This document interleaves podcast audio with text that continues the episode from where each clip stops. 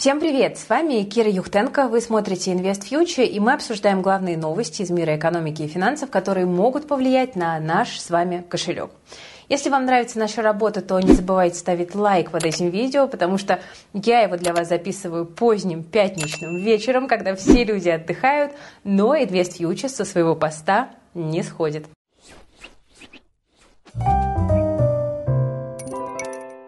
Итак, э, начнем с главной новости, которая становится уже самой обсуждаемой во всем мире. Владимир Путин собирается на саммит БРИКС в ЮАР в следующем месяце. И в чем тут как бы нюанс? ЮАР – это та страна, которая подписала Римский договор, то есть она исполняет решение Международного уголовного суда. Ну, пояснять тут я ничего не буду. Правда, страна при этом заявила, что не будет это решение исполнять, если президент России приедет на саммит. Но если концентрироваться не только на конкретном случае с МУС, а на глобальном противостоянии между Большой Семеркой и БРИКС, то тут очевидно, что страны G7 будут призывать к исполнению решения МУС. Сегодня БРИКС набирает силу, и это уже не просто союз Бразилии, России, Индии, Китая и ЮАР. В БРИКС недавно подал заявку Иран и Аргентина, ну а также ведутся разговоры о присоединении туда Саудовской Аравии. Поэтому БРИКС для G7 это довольно большая проблема, и там даже говорят о создании собственной валюты, подобной евро в Евросоюзе. Причем валюта БРИКС может стать не просто обычной, а золотой, то есть напрямую обеспеченной золотом. Но реализовать это будет довольно непросто по нескольким сразу причинам. Не самые хорошие отношения между Китаем и Индией говорят о том, что вряд ли эти страны позволят разместить центральные эмитенты друг у друга, а им будет сложно разобраться, где будет храниться золото для обеспечения валюты Альянса. Ну и технически привязать валюту к золоту сегодня не так-то просто, учитывая опыт прошлого века, когда многие страны отказались от золотого стандарта из-за проблем с ликвидностью в экономике. Ну, короче говоря, объема денег и золота может попросту не хватить для поддержания экономических операций блока БРИКС. Бумажные деньги всегда можно напечатать, а вот золотом все посложнее. Кроме того, золото нельзя назвать полностью стабильным активом, таким как доллар. Можно отказаться от доллара, да, но мир все равно все еще оценивает стоимость товаров в долларах. Поэтому цена на золото будет колебаться, и это может влиять на экономику БРИКС. Ну, в общем, у БРИКС еще есть над чем поработать, и, возможно, на саммите мы узнаем больше подробностей о их расширении, о собственной валюте. У G7 есть возможность попытаться дестабилизировать саммит, не позволив Путину присутствовать там. Ну, а весь мир будет наблюдать за этим и за тем, как меняется или не меняется мир. Друзья, в последнее время мы все задумываемся о том, насколько важно составить сбалансированный портфель, который будет приносить доход выше инфляции и в то же время который будет оставаться стабильным и прибыльным, даже если рынки штормит. И вот для этого очень важна диверсификация. Она позволит вам обойтись без волокордина, если на биржу прилетит очередной черный лебедь, а мы к ним уже привыкаем. Одним из инструментов, которые помогают сохранить доход в шторм, может стать для вас краудлендинг. Например, JetLand предлагает частным инвесторам кредитовать малый бизнес и получать доход до 20% годовых. На платформе очень низкий процент банкротств и невыплаченных займов 1,37 за все время работы. Это действительно впечатляющий показатель. А все потому, что стать заемщиком может только проверенный бизнес после жесткого отбора системы рисков. Распределив инвестиции по десяткам и сотням таких компаний, можно свои риски существенно понизить. Все официально. Платформа – ведущий оператор в реестре Центрального банка и резидент Сколково. Их система построена так, чтобы инвесторы получали прибыль при небольших рисках. За последний год они зарабатывали до 20% к своему капиталу или 20 тысяч рублей годовых на каждые 100 тысяч или 200 тысяч рублей годовых на каждый 1 миллион инвестиций. Сравните сами, это гораздо выше доходности по акциям и облигациям, а волатильность при этом ниже. Доходность моего портфеля на Jetland перевалила за 17,5% за последний год. Недавно я даже пополнила свой счет еще на 100 тысяч. Тем, кто ценит свое время, JetLand предлагает использовать автоинвестирование, выбрать уровень риска, сроки инвестиций и настройки диверсификации. Или подобрать одну из готовых стратегий, если вы не знаете, с чего начать. Автоинвестирование, кстати, работает, начиная от 2000 рублей. Друзья, вы можете оценить краудлендинговую платформу JetLand лично по ссылочке в описании к этому видео можно получить дополнительные 8% годовых к первой сумме пополнения сроком на месяц. Тем временем временем иностранным компаниям не удается убежать от российской инфляции, потому что правительство обновляет правила для зарубежного бизнеса. Уходить становится невыгодно, возвращаться еще тяжелее. Власти не оставляют иностранцам выбора и времени на подумать. Вот как теперь будет выглядеть обновленный процесс. Если хотите уйти из России, можете просто остановить работу, и тогда вы потеряете все свои российские активы.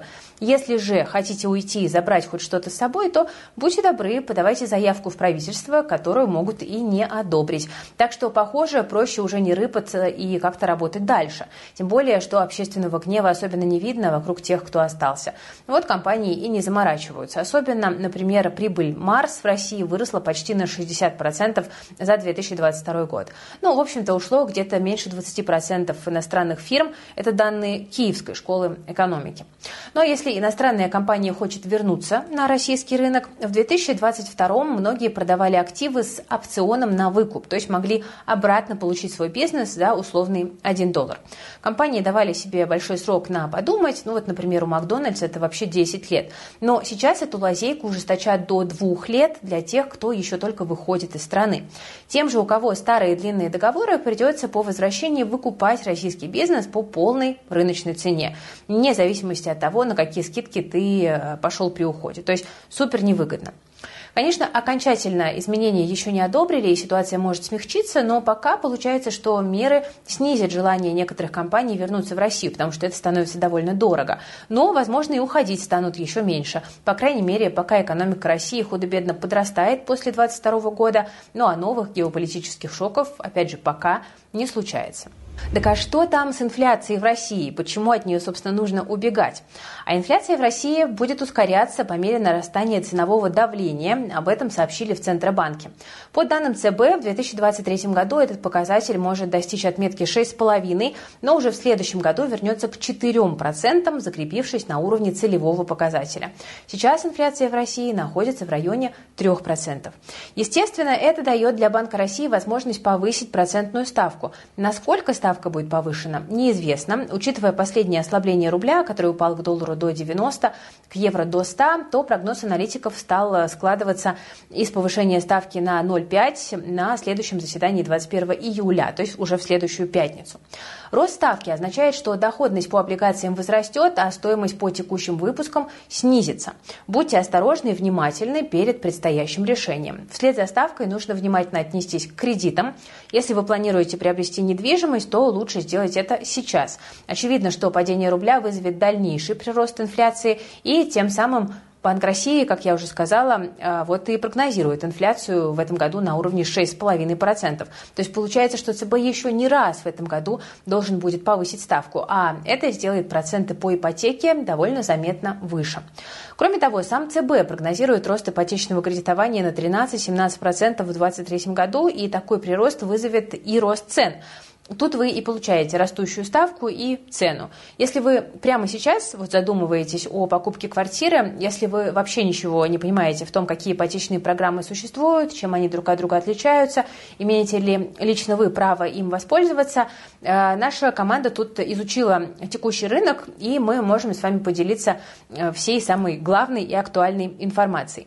Мы сделали специальный файлик с подробным описанием и разместим его в нашем телеграм-канале про недвижимость, Канал называется «Деньги из бетона», и материалы выйдут там в понедельник. Мы сейчас все перепроверяем, чтобы дать точные цифры, и дорабатываем вот эту сводную таблицу по ипотечным программам и банкам, вот прям с указанием конкретных процентов по каждой. Ну, в общем, работа проделана нами колоссальная, поэтому переходите, обязательно подписывайтесь на «Деньги из бетона», чтобы не пропустить. Ну а куда переходить? Вы знаете, ссылочка на канал «Деньги из бетона» про недвижимость есть в описании к этому видео. Тем временем на российском фондовом рынке сегодня без особых сенсаций, как это бывает у нас сейчас почти ежедневно, но кое-что выделить все-таки можно. Например, Акрон отчитался о своих операционных результатах за первое полугодие.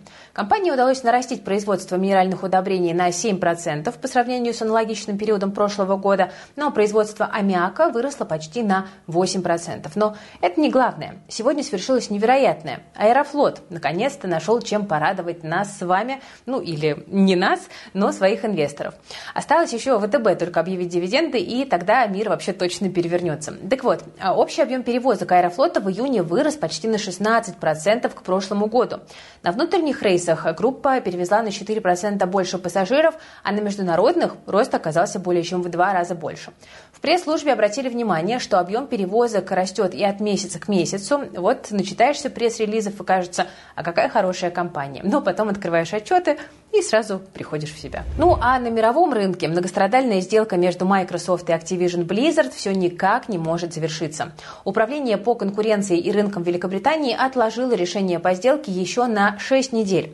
Ранее европейские регуляторы этому слиянию, как вы помните, противились. Великобритания – это последняя инстанция перед слиянием двух компаний. Суд в США сделку все-таки одобрил. Ее сумма 69 миллиардов долларов. Слияние Microsoft и Activision Blizzard приведет к созданию третьего по масштабу производителя игр в мире. Для обеих компаний это шаг вперед, потому что рынок видеоигр с каждым годом становится все более плотным, и на нем все сложнее конкурировать.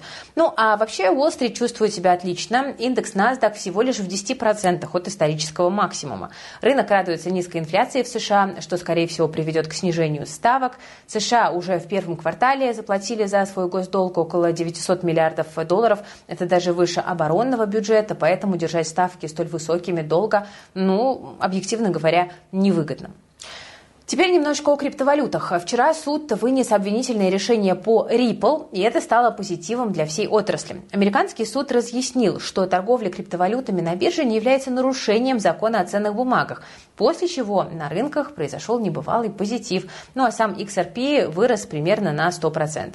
Пока, конечно, в эйфорию впадать не стоит, это промежуточное решение в деле, дальше все может быть пересмотрено, опять рынок может полететь вниз, и кроме того, многие инвесторы и трейдеры считают, что криптозима закончилась из-за того, что крупные финансовые учреждения, такие как BlackRock, подали заявки на спотовые биткоин ETF. Таким образом, якобы крупнейшие игроки заинтересовались криптовалютами и просто не хотят упустить следующий криптохайп. Но не стоит здесь тоже спешить, потому что финансовые учреждения за пределами США уже выпустили биткоин ETF, и как-то это сильного спроса-то и не вызвало. Криптовалютами правят другие силы. Например, печатный станок от ФРС или крупное событие, такое как халвинг биткоина, то есть его уполовинивание награды за майнинг. Халвинг грядет, кстати, и произойдет только весной 2024 года. Ну а вот что касается печатного станка, то с ним все несколько посложнее. Процентные ставки в США все еще остаются на высоком уровне и все еще изымают денежную массу из экономики. Но тут хочу вас немножечко обнадежить, потому что Повторюсь, инфляция в США снижается, ФРС рано или поздно перейдет к снижению ставок. Это спровоцирует в том числе и новый взлет крипты. И вот к этому, друзья, важно быть готовым. Основные криптовалюты, биткоин, эфириум, сам Ripple уже подорожали, и к тому же всегда лучше инвестировать, когда актив еще не на пике, а не смотреть, как другие заработали, страдать от фомы и покупать уже дорогие активы. Так что у вас еще есть время. Если сейчас начнете разбираться в крипте, заведете кошелек, составите гармоничный портфель, то все, что останется, ждать того самого дня X, когда начнется бычий рынок. Ну а чтобы не разбираться со всем этим в одиночку, можно вступить в дружное комьюнити нашего курса «Крипта. Новые реальность», чтобы вместе с другими студентами изучать вопрос, обсуждать инвестиции на эфирах с экспертом Димой Смирновым и делиться своими успехами в общем чате курса. Академию ИФ мы запустили в конце прошлого года, и с тех пор обучение на наших курсах уже прошло более 60 тысяч человек в совокупности. Только представьте, Представьте, отзывы наших студентов вы можете найти на сайте курса. Многие из них успешно инвестируют и получают пассивный доход в крипте. В описании к видео, друзья, вы найдете ссылочку на страницу курса и небольшой подарок лично от меня. Количество мест на курсе ограничено, как и скидка, поэтому не откладывайте это решение надолго, а то, глядишь, все уже с долларов перейдут на оплату криптой, а у вас еще даже нет личного кабинета на криптобирже. Ну и помните, пока вы сомневаетесь, покупать или нет, другие уже покупают биткоин. Ну а может быть и продают. Ссылочка в описании. Между тем, российские фрилансеры чувствуют себя в 2023 году уверенно. Их суммарный доход вырос более чем на 50% в первом полугодии. Средняя зарплата сотрудников на фрилансе выросла до 100 тысяч рублей, и большинство фрилансеров, 90% почти, выводят деньги на карты российских банков. За границу их отправляет лишь 9%. Эксперты объясняют соотношение тем, что основная доля фрилансеров сотрудничает с компаниями в России. За границей проживают и трудятся лишь 10% удаленных и проектных сотрудников, говорят эксперты. Средний месячный заработок выводящих деньги на российские карты порядка 100 тысяч рублей, на иностранные 319 тысяч рублей. Такую разницу эксперты объясняют тем, что за границей работают в основном программисты, а они, как вы знаете, ребята богатые. Хотя их и нельзя в чистом виде назвать фрилансерами. Ну что ж, зарплаты в России постепенно растут. В марте средняя номинальная зарплата выросла на 7% по сравнению с мартом 22 а в 22 медианная зарплата подросла на 14%. Кстати, рост зарплат ЦБ также относит к проинфляционным факторам. Так что ставку, скорее всего, на следующем заседании, еще раз подчеркну, повысят. И еще раз подчеркну, что, возможно, не раз в нынешнем году. Между тем, вчера Министерство иностранных дел России случайно провело мастер-класс по драматургии для релакантов. Ведомство опубликовало проект приказа, по которому россияне должны сообщать в посольство или консульство о получении документов, позволяющих постоянно жить за рубежом. Сейчас нужно оповестить об этом органы МВД и только после возвращения на родину.